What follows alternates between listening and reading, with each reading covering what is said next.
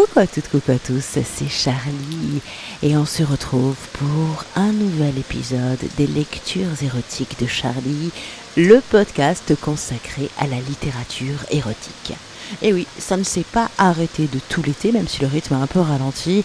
Alors, eh ben ça va continuer même quand c'est la rentrée. Youhou Bonne rentrée à toutes et à tous pour celles et ceux qui rentrent parce que vous étiez sortis quelque part, je ne sais pas, je ne veux pas savoir. Entrer, sortir, entrer, sortir. Le tout c'est d'avoir le bon rythme. Bref, euh, pour attaquer ce joli mois de septembre, on commence avec un extrait de Dans tous les sens de Jeanne Malissa. Dans tous les sens, c'est un recueil de nouvelles, 30 nouvelles plus exactement. Et Jeanne Malisa, ou Malissa, il n'y a qu'un S, je dirais Malisa. Et normalement, comme Elisa. Vous êtes face à mes grandes interrogations de prononciation. Eh, mine de rien, c'est important. Bref, je découvre l'écriture de Jeanne Malisa, qui, en plus d'écrire, est aussi directrice de la collection Alcove, donc la collection dédiée à l'érotisme, aux éditions Execo qui se présentent comme des éditeurs militants qui travaillent à compte d'éditeurs. Je crois que sur leur site, on a accès directement au contrat type qu'ils proposent, où il y a un côté, euh, on travaille en toute transparence et on aime aussi travailler avec des auteurs régionaux. Alors ça, je sais pas trop ce que ça veut dire, puisque chaque auteur est régional au, au bout du compte, puisque tout le monde vit quelque part. Je suis en grande forme aujourd'hui. Bref, euh, dans tous les sens, c'est donc un recueil de 30 nouvelles. Petite mise en abîme, puisque euh, au début du livre, en fait, c'est présenté comme si, euh, au début du livre, en fait, on fait la connaissance de Gaspard Sibard, qui, je crois, est un personnage que Jeanne Malisa a, a utilisé dans un autre bouquin. Et donc Gaspard Sibard est un auteur de littérature érotique et du coup son éditeur l'appelle et lui dit écoute Gaspard, j'ai un défi à te proposer. Tu m'écris euh, une nouvelle par jour pendant un mois avec une liste de mots que je te donne et le sujet de chaque nouvelle érotique est inspiré par le mot que je te donne. Donc je trouve que la mise en abîme est rigolote et euh, du coup c'est comme ça que se, déroulent les 30 nouvelles. Donc on est sur des sujets, sur des, thèmes tous assez différents puisqu'ils sont inspirés par le mot qui a inspiré la nouvelle. Je sais pas comment Jeanne Mavisa a écrit après, si elle a vraiment joué le jeu, si ça s'est collé, je sais pas trop, mais je pense qu'elle a joué le jeu. Euh, et vous allez voir, on est sur une écriture qui est euh, délicate, tout en finesse, et qui est, euh, pour moi, Jeanne Malisa, ces nouvelles, c'est parfait pour allumer, pour euh, donner envie, pour attiser le désir. Pour moi, euh, c'est, elle excelle, je trouve, à décrire la rencontre, le moment où tu sens que ça devient électrique et où ça va se chauffer après.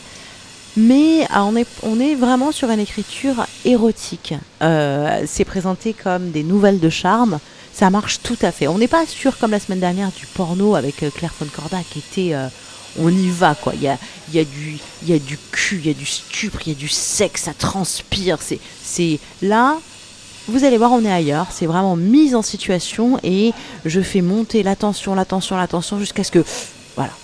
Le mieux, c'est que je vous lise la nouvelle que j'ai sélectionnée, non hein Plutôt que de blablater. La nouvelle que j'ai sélectionnée parmi les 30 nouvelles qui composent ce recueil. Elle, c'est celle du cinquième jour, et le mot-clé, le mot pour écrire la nouvelle, c'est étole. L'entracte commence. Jules sort de la loge, transporté. Le ballet du lac des Cygnes, revisité par ce tout jeune chorégraphe, est tout bonnement révolutionnaire. Il aurait dû être avec sa compagne, mais comme à son habitude, une analyse d'un dossier pour une opération délicate l'a conduit à annuler. Il n'a pas été dupe. Cela fait des mois à présent qu'ils s'éloignent l'un de l'autre. Dix ans de vie commune ont amené une usure inévitable pour un couple qui n'a jamais vraiment connu l'exaltation ni la passion. Lors de leurs études, elle en médecine, lui en sciences politiques, ils se sont mutuellement aidés, se sont vivement soutenus durant des moments de découragement et ont souvent passé des soirées de beuverie avec la bande de copains à rire comme des fous. Une réelle amitié est née, transformée en un amour tiède, que ni l'un ni l'autre n'ont eu la force de casser, trop accaparés par leur métier chronophage. Fabienne est en passe d'être une des plus grandes chirurgiennes de sa génération. Quant à lui, Il s'apprête à entamer une campagne électorale qui pourrait le conduire, s'il est élu, à la présidence de l'Assemblée nationale. Il deviendrait de ce fait le plus jeune à diriger cette noble institution que la toute récente Sixième République a permis de moderniser et renouveler ainsi totalement le cheptel. Plus de doigts sur la couture du pantalon pour obéir aux ordres du gouvernement et à ceux du patron du château. Jules n'est pas peu fier d'être un des pères de cette nouvelle République 3.0. Le prix à payer est une vie de couple presque inexistante, y compris au lit. Jules aime le corps des femmes, le sexe et tous ses dérivés, tels les accessoires divers et variés. Malheureusement, Fabienne ne le suit pas sur ce terrain, et malgré les efforts de Jules pour l'amener à s'oublier lors de leurs ébats, sa compagne n'a jamais manifesté d'enthousiasme pour aller plus loin dans leurs rapports intimes. Il s'est toujours demandé s'il s'y prenait mal avec elle. Fabienne lui a à chaque fois assuré qu'il n'y était pour rien. C'était tout simplement elle qui n'avait pas autant de besoins que lui. Elle se contentait d'une petite séance vite fait entre deux opérations, puis récupérait le cours de sa vie professionnelle en courant, comme si elle venait de perdre son temps. Cette attitude a un peu refroidi les ardeurs de Jules, qui s'est plus ou moins occupé, seul, à satisfaire sa libido. Il croit à la notion de respect, et n'a jamais voulu tromper Fabienne. Ce n'est pourtant pas faute d'avoir eu des occasions, à maintes reprises. C'est fou comme le fait d'être sur la scène publique peut amener certaines, et même certains, à imaginer qu'il serait prêt à leur accorder ses faveurs. Il serait peut-être concevable de l'envisager à présent, non? Jules va bientôt avoir trente-deux ans, et pour la première fois de sa vie de couple, il songe qu'il serait bien mieux célibataire. Tout comme Fabienne d'ailleurs. Le confort ça va bien quand on a vécu moultes aventures, ce qui n'est pas leur cas.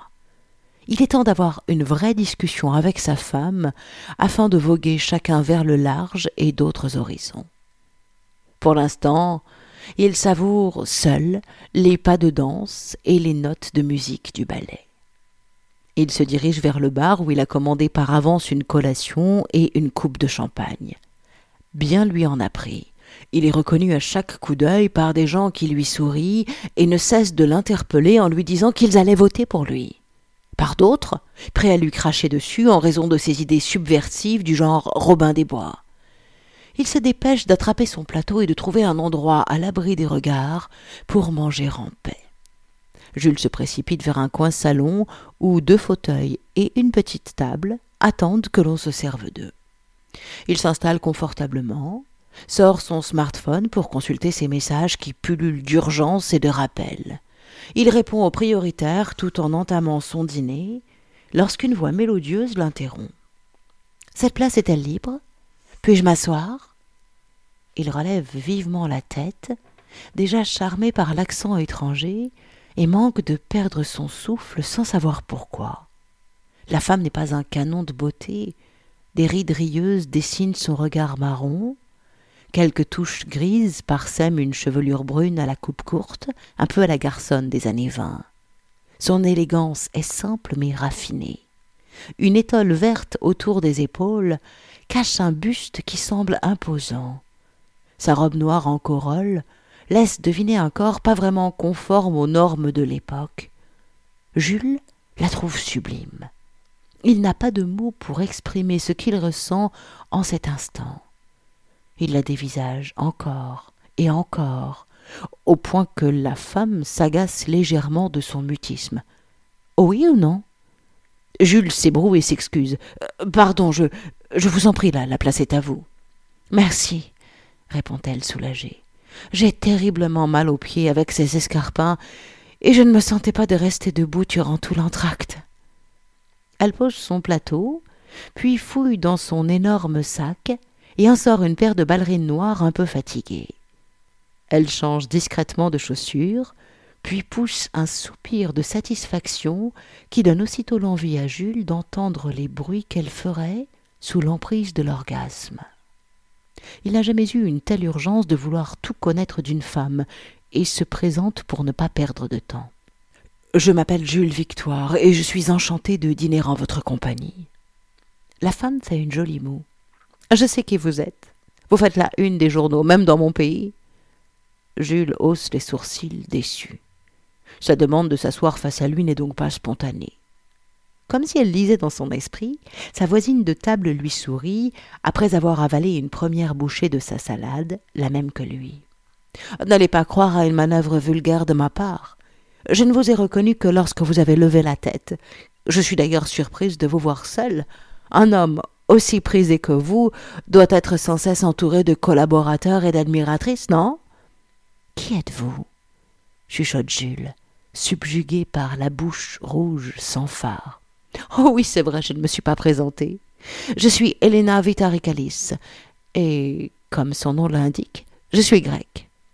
Voilà pourquoi ce charmant accent. Merci, c'est gentil. J'ai beau vivre en France une bonne moitié de l'année, je n'ai jamais réussi à prononcer votre langue à la perfection.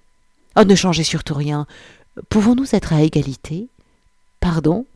Vous savez tout de moi, ou presque, mais j'aimerais beaucoup avoir la réciproque. Helena élude la question en désignant le plateau de Jules. Vous ne mangez pas? Il secoue la tête et lève la coupe de champagne vers elle. Je préfère trinquer à notre rencontre. Helena lui lance un regard dubitatif, mais accepte le toast. Heureuse également. Votre compagne n'est pas là?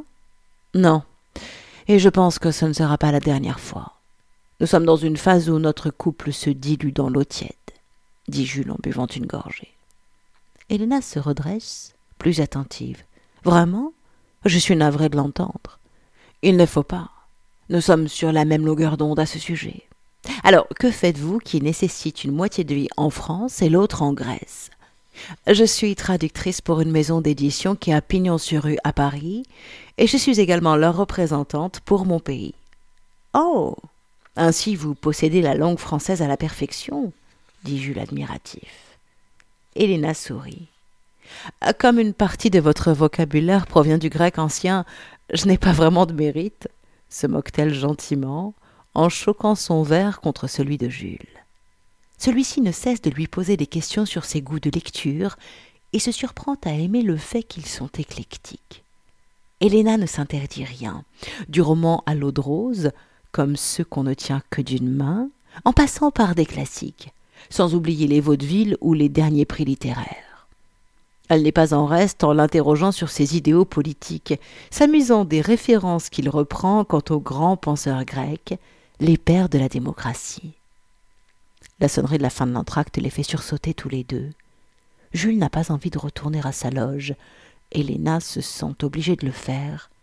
Il se lève, ramène le plateau au bar, où des retardataires finissent leur consommation en vitesse. J'aimerais infiniment vous inviter, après la représentation, à boire un verre quelque part, espère Jules, qui refuse que leur rencontre se termine ici. Héléna s'incline vers lui et murmure Vous pourriez venir le voir avec moi? Je suis seule dans la mienne. Et apparemment les trois autres spectateurs ont dû avoir un empêchement. Jules n'aurait pas été plus heureux si on lui avait promis la lune. Il ose une main sur le creux de la taille et lui répond sur le même ton Je vous suis. Elle attrape les doigts audacieux et le guide à travers les couloirs de la rotonde. Son étole d'un voile léger se soulève d'une épaule et se plaque sur la joue de Jules qui en frémit. L'alliance entre le parfum qui s'en dégage et le balancement des hanches épanouies manque de lui faire rater la première marche vers la loge. Héléna se retourne pour comprendre la raison du bruit et se fige lorsqu'elle voit Jules la manger du regard tout en froissant le tissu de son écharpe sur son nez un prélude à la soirée d'un faune, pense-t-elle aussitôt, transformant un peu l'œuvre de Debussy. Sa respiration devient hachée. Elle a envie de sentir ses mains d'homme sur elle, là, tout de suite. Mais le ballet reprend et un membre du personnel de l'opéra leur demande de prendre place dès à présent. Jules attend qu'elle regagne son siège et choisit délibérément celui juste derrière elle le rideau se lève sur le troisième acte. Téméraire et audacieux, il caresse le cou d'Héléna, qui semble fascinée par la scène et ne réagit pas. Mais elle ne le trompe pas. Sa peau se hérisse de milliers de frissons au fur et à mesure de ses délicats attouchements. Il s'empare doucement de l'étole qu'il enroule autour de ses doigts, puis il recule et attire tout le morceau de tissu vers lui. Jules distingue parfaitement le soulèvement rapide des seins de la femme qui n'a pourtant Dieu que pour les danseurs. Il se penche à nouveau vers elle, pose la pointe de sa langue sur l'ourlet de l'oreille et murmure très bas Avons-nous la même envie? Un bref hochement de tête le rassure. Il peut continuer. Sur un ton identique, Jules poursuit Je vous vole cette étole, madame. Je veux l'enfouir en moi, afin que mon corps s'imprègne de votre odeur. Me le permettez-vous? Un autre mouvement d'Héléna, agrémenté d'un sourire canaille, le met en joie. Elle désire jouer aussi. Savez-vous où je viens de poser ce charmant morceau de tissu? Héléna mit nom. Son souffle devient saccadé. Il est bien au chaud, dans le fond de ma poche, qui se trouve très proche d'une zone que je ne peux découvrir ici. Un chute retentissant lui fait comprendre qu'il ferait mieux de se taire. Qu'à cela ne tienne. Jules change de place, prend le siège à côté d'Héléna, et s'adosse contre la paroi de la loge. Sans lâcher la scène des yeux, il pose délicatement sa main sur la cuisse de la traductrice, qui tressaille légèrement à son contact. La coquine descend ramasse l'ourlet de la robe, la remonte un peu, pour que Jules puisse à loisir toucher la peau nue, avide de savourer ce qu'il a sous les doigts, que c'est doux et chaud, il s'aventure de plus en plus près, et Héléna lui donne accès à tout en écartant ses jambes. Personne ne peut voir ce grand angle. Jules a beaucoup de mal à se maîtriser lorsqu'il rencontre une dentelle humide. Il s'enhardit et, de son index, il soulève le tissu délicat tandis que le majeur prend possession du domaine caché. La tête lourde, il prend appui sur la paroi et se fiche totalement du spectacle. Le seul qui compte à présent est celui que lui offre cette femme alors qu'il la titille de ses caresses espiègles. Leurs bras se croisent lorsqu'Héléna entreprend à son tour de le rendre fou. Une de ses mains s'aventure dans la poche de pantalon, retire l'étole qui la gêne et se met en marche pour presser empoigner, branler, rouler le sexe gonflé. Pour plus d'aisance, elle déboutonne les attaches et libère la belle hampe qu'elle cache aussitôt avec son écharpe. Jules comprend au très léger gémissement de la femme qu'il a trouvé ce qu'elle aime. Ses cinq doigts sont à l'œuvre, n'omettant aucune zone intérieure comme extérieure, et sa paume trempée lui prouve que le rythme est bon. Il reste encore un peu de self-control à Helena pour lui rendre la politesse. Son poignet s'agite sous le tissu. Elle glisse son pouce sur la fente qui fuit abondamment, confirmant qu'elle sait s'y prendre. Un curieux les regarde discrètement à la jumelle, juste en face d'eux. Il sourit en observant le visage pâmé de l'homme qui serre les dents et semble souffrir tandis que la femme ouvre grand la bouche dans un soupir qu'il devine muet. Tout du moins il l'espère, car il veut cette scène pour lui seul. Les deux bras croisés remuent à la même vitesse, leur poitrine tressaute, puis un joli relâchement des deux acteurs lui indique qu'ils sont arrivés au sommet de leur jouissance. Un morceau d'étole paraît collé à l'entrejambe de son vis-à-vis et une grosse tache sombre peine à masquer le bout d'un pénis qui rentre sagement dans sa niche. Eh bien, dire qu'il a traîné des pieds pour assister à ce ballet et qu'il n'est là que pour faire plaisir à sa femme. Il aurait été dommage de rater une telle représentation. En fin de compte, c'est bien la danse classique. Et eh bien voilà.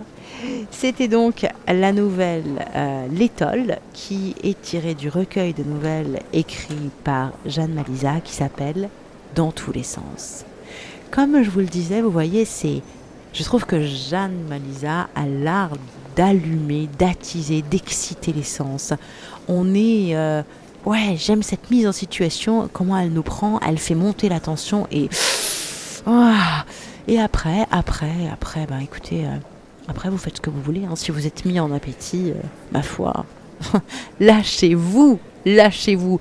Ouais, il est bon de se lâcher. C'était l'été. Souvent, on s'autorise à se lâcher uniquement pendant l'été. Mais euh, pourquoi on ne s'autorise pas aussi à se lâcher pendant l'automne, pendant l'hiver, pendant le printemps? En fait, l'érotisme peut être partout, tout le temps, à chaque instant de nos vies. La seule chose qu'il nous faut, c'est s'accorder nous-mêmes l'autorisation. Alors, autorisez-vous, soyez érotique à souhait, amusez-vous, attisez-vous, allumez-vous. Perso, j'adore. Je trouve que ça, ça met du piment et du piquant dans la vie et ça nous rappelle qu'elle est courte et que autant en profiter et autant en jouir de cette vie qui nous est offerte. Alors, si euh, vous voulez découvrir les 29 autres nouvelles qui composent euh, ce recueil dans tous les sens de Jeanne Malisa, j'ai mis tous les liens sur mon site, sur l'article qui présente la lecture du jour pour vous offrir le livre. Vous pouvez vous l'offrir soit en version papier, euh, on est dans les, je crois que ça coûte 23 euros. Mais si vous vous dites, oulala, là là, ça fait cher, vous pouvez aussi vous l'offrir en version numérique. Et là, je crois que c'est, je sais plus si c'est 4 ou 5 euros, quelque chose comme ça. Donc, c'est l'avantage du numérique, c'est que souvent c'est beaucoup beaucoup moins cher. L'inconvénient c'est que euh, bah, soit on a une liseuse, soit c'est un peu chiant je trouve de lire sur un écran ou d'être collé à l'ordi. Moi ça me gonfle, j'adore le papier mais c'est mon petit côté old school, qu'est-ce que vous voulez? Je vous ai mis tous les liens donc sur mon site charlie-tantra.fr euh, sur l'article qui présente la lecture d'aujourd'hui. Vous retrouverez également le lien vers le profil Facebook de l'autrice Jeanne Malisa si vous voulez être tenu au courant de ses actus ses nouvelles parutions, ses anciennes parutions, etc. etc. Et vous aurez aussi un lien vers le site des éditions Execo si vous voulez découvrir un peu plus le travail de cette maison d'édition, découvrir les autres titres qu'ils ont dans la collection érotique, mais il y a aussi des thrillers, il y a plein d'autres choses. Si vous voulez de l'érotisme, je vous rappelle le nom de la collection érotique chez les éditions Execo, c'est la collection Alcove. Et puis bien évidemment, euh, vous aurez aussi un lien vers mon Patreon si vous voulez soutenir les lectures érotiques de Charlie, si vous aimez ce podcast consacré à la littérature érotique et que vous avez envie de passer à l'acte pour un soutien effectif, n'hésitez pas à devenir Patreon. C'est une forme de mécénat, vous mettez ce que vous voulez et à partir de 5 dollars par mois, vous avez accès à des podcasts exclusifs réservés uniquement à mes Patreons. Alors, j'ai pas été très présente cet été parce que je bossais en même temps dans un resto c'était le bordel, j'avais pas le temps. Donc j'ai pas été très présente au niveau des bonus euh, offerts à mes Patreons, mais euh, d'ores et déjà vous avez la lecture intégrale euh, des 11 000 verges de Guillaume Apollinaire qui est disponible à l'écoute par Patreon. Et je vais entamer la lecture de Thérèse Raquin d'Émile Zola, ça me plaît. et puis je vous l'ai dit depuis un petit bout de temps, j'ai envie de tester des choses sur de la SMR ou sur un podcast érotique qui soit peut-être fait euh, pour créer une ambiance érotique. Pas forcément lire une œuvre, mais créer une ambiance. Et lire une œuvre, de toute manière, ça je continue encore et toujours sur ce podcast. Parce que j'adore ça, lire, mettre en mots, vous faire découvrir des auteurs, des autrices, des univers érotiques. Et je sais pas vous, mais perso, à force de lecture érotique, et eh ben moi ça m'ouvre mes imaginaires érotiques, ça m'ouvre les choses qui me semblaient possibles ou pas possibles, ça, ça, ça me détend l'esprit, ça m'aiguise l'érotisme et ça me fait même naître des envies que je ne soupçonnais pas avoir. Bref, ça marche et ça m'érotise. Et vous, est-ce que vous êtes érotisé à force de lecture? J'ai hâte que vous me disiez tout ça. N'hésitez pas à répondre d'ailleurs en commentaire sur l'article qui présente la lecture du jour. Alors je vous redonne l'adresse de mon site charlie-tantra.fr pour retrouver tous les liens, pour laisser des commentaires, pour devenir Patreon, etc. etc. Et puis bah, je vous dis à la semaine prochaine pour découvrir une nouvelle nouvelle, une autre nouvelle de Jeanne Valisa, tirée de son recueil dans tous les sens. Vous pouvez reprendre l'activité normale. Allez, ça y est, c'est parti. Des bisous, à la semaine prochaine. Ciao, ciao.